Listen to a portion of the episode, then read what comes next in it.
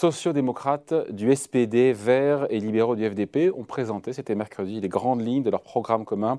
Résultat, il pourrait bien y avoir de la friture entre la, sur la ligne entre Paris et Berlin, selon le magazine Marianne. Bonjour Franck de Dieu. Bonjour.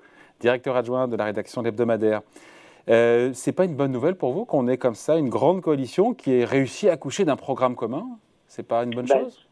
Ça dépend euh, du programme. Euh, et puis j'avais envie de vous dire quelque part, il y a des lois concernant les coalitions. C'est que historiquement, euh, nous on a plusieurs fois euh, regardé de très près les différentes coalitions, qu'elles soient de droite ou de gauche. On s'aperçoit que ça donne une sorte de coloration centriste qui conduit à une austérité budgétaire encore plus forte que lorsque c'est par exemple la droite ou la gauche qui gouverne seule. Pourquoi? Parce que lorsqu'il y a des coalitions, vous avez une forme de, de force centripète qui vous ramène euh, vers une sorte de, de gouvernement dit euh, rationnel ou raisonnable, euh, qui finalement s'accommode fort bien de l'austérité budgétaire. Lorsque la droite est au pouvoir seule, eh bien, elle essaye de ménager sa droite populiste qui serait euh, euh, favorable à un peu plus de dépenses. Quand la gauche est au pouvoir euh, seule, elle s'associe à une, à une gauche un peu plus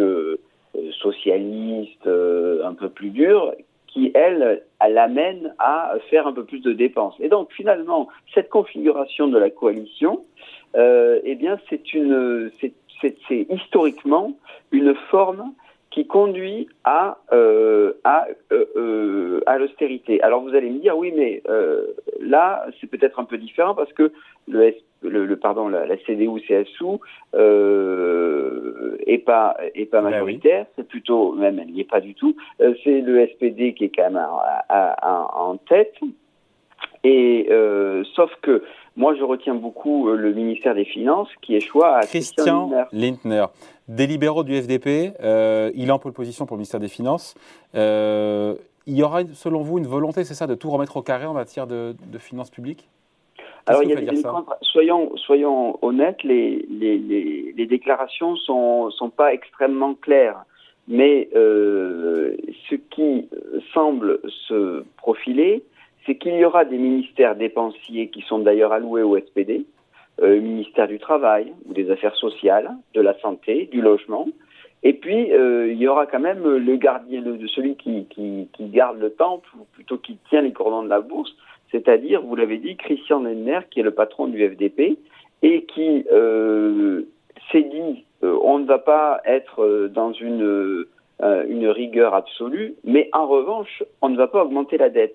Donc, si vous avez des des collègues, entre guillemets, du SPD qui sont des dépensiers et euh, qu'on dit euh, qu'on ne touche pas aux impôts mais qu'on ne touche pas à la dette, comment, comment ça va se passer? Donc euh, il, est, il est très probable que, que, la, que, que le pacte de stabilité... suspendu pour l'instant, suspendu 2022 inclus voilà, 2022, eh bien, sa bataille ferme au niveau de, du ministère des Finances allemand pour que euh, il y ait, que ce que le pacte de stabilité soit euh, peut-être pas aussi dur que le précédent, mais soit quand même, euh, je dirais, très contraignant et en particulier pour la France. Et donc ça pourrait créer des, ça pourrait créer des points de friction? Oui, ça pourrait créer des, des, points de friction. Les premiers points de friction ne seront pas entre Christian Lindner et, et Bruno Le Maire, ils seront au sein même de la coalition, ou plutôt au sein même euh, de l'Allemagne. Pourquoi? Parce que vous avez des, euh, des, des Allemands qui se retrouvent avec un retour de l'inflation tout de même, et qui pour eux, cette phobie proverbale de, de, de la hausse des prix, c'est pas c'est pas comme chez nous, ça n'a pas la même la même euh, résonance. Donc, euh, il aura tous les arguments pour dire attention, euh, comme euh, l'Allemagne est un pays où les retraités sont puissants, nombreux, et il se trouve qu'ils votent beaucoup, comme chez nous d'ailleurs, notamment par rapport aux actifs et aux chômeurs, eh bien, à ce moment-là, ils sont en mesure de créer une sorte de pression pour la stabilité des prix et donc pour qu'il y ait un pacte de stabilité qui soit rigoureux. Parce que si on leur dit à l'intérieur, on va quand même être assez rigoureux, on ne va pas augmenter la dette, mais dans, les, dans tous les autres pays, s'il y a une sorte d'open bar budgétaire, si vous permettez cette expression un peu familière, David, eh bien à ce moment-là, ça ne va pas durer longtemps. Il y aura une pression. D'autant qu'ils ont, ils ont 4% d'inflation quand même, ce qui, ce qui à l'aune allemande est un, est un choc quand même.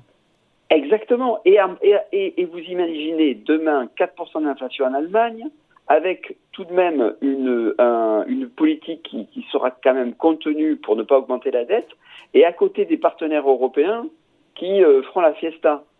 Et donc, donc euh, l'Allemagne pourrait faire pression indirectement sur la BCE, justement, avec ces 4% d'inflation pour qu'elle... Donc, euh, premièrement, premièrement, premièrement une, une chose est, est, quand même pro, très probable, pression pour définir un pacte de stabilité qui soit un pacte de stabilité rigoureux et peut-être même pression au niveau de la BCE.